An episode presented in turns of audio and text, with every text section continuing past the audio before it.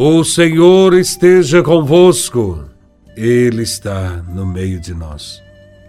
Proclamação do Evangelho de Nosso Senhor Jesus Cristo, segundo São João, capítulo 13, versículos de 16 a 20. Glória a Vós, Senhor.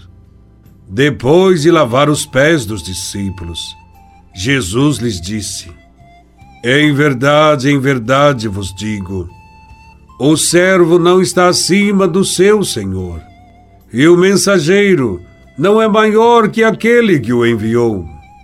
Se sabeis isso e o puserdes em prática, sereis felizes. Eu não falo de vós todos. Eu conheço aqueles que escolhi. Mas é preciso que se realize o que está na Escritura: aquele que come o meu pão levantou contra mim o calcanhar. Desde agora vos digo isso, antes de acontecer, a fim de que, quando acontecer, creais que eu sou.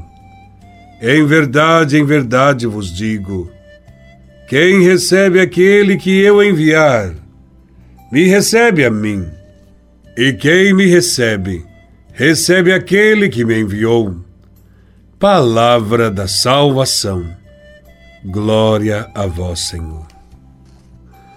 Esse evangelho que ouvimos são ensinamentos de Jesus, depois da última ceia, que ele realizou com os discípulos. Perante os olhos admirados dos apóstolos, depois de lavar-lhe os pés, Jesus tomou novamente o assento entre eles e começou a instruí-los fazendo-os entender o que ele realizou de fato com eles e que agora iria lhes ensinar por meio de suas palavras. Este foi o método que Jesus usou. Primeiro faz, depois ensina. Jesus nunca quis ensinar-nos com palavras o que antes não tivesse realizado na prática. Como também não quis exigir de nós nada do que ele não tivesse vivido. Assim, nesta oportunidade, Jesus disse aos apóstolos: Dei-vos o exemplo, para que, como eu vos fiz, assim façais também vós. Jesus está rodeado pelos apóstolos, que prestam atenção em todas as suas palavras e gestos. Então Jesus disse-lhes: Em verdade, em verdade vos digo, o servo não é maior do que o seu senhor, nem o enviado é maior do que aquele que o enviou. Podemos afirmar categoricamente que os discípulos são os servos e os enviados de Jesus para o mundo. Portanto, eles não poderão se eximir de tudo o que aconteceu com Jesus, de tudo que Jesus ensinou. Deverão fazer o que ele fez e do jeito que ele fez. Não devem, de modo algum, mudar o ensinamento, como se fossem superiores a Cristo. Talvez seja este o risco de hoje em dia, daqueles que seguem Cristo. Alguns preferem adocicá-lo, mudar o sentido, não se aprofundar no estudo, relativizar o que Jesus disse. Os cristãos devem estar sempre dispostos a servir com humildade.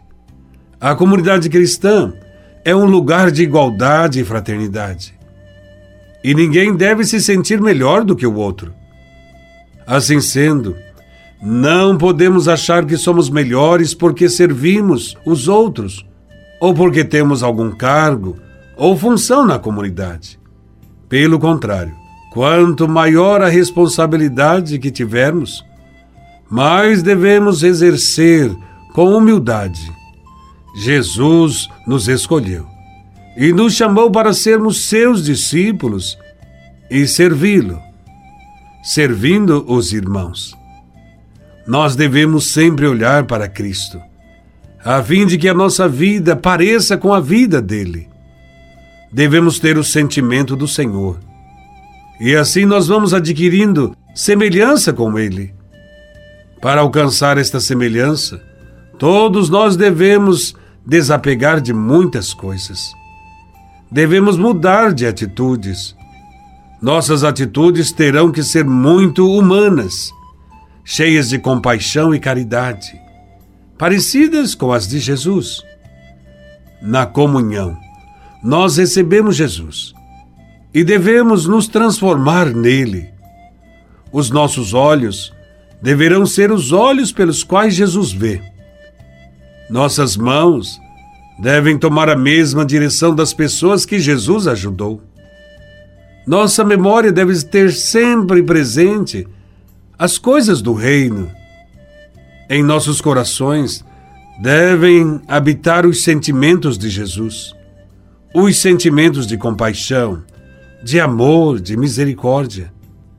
Ele é o nosso mestre, nosso modelo, e devemos aprender a imitá-lo. Jesus fala também que entre os seus discípulos existem alguns que não o imitarão, que não o terão como mestre e modelo, e que, consequentemente, não imitarão sua vida, nem viverão segundo o Espírito. Isto é uma pena. Isto significa que muitos o rejeitarão.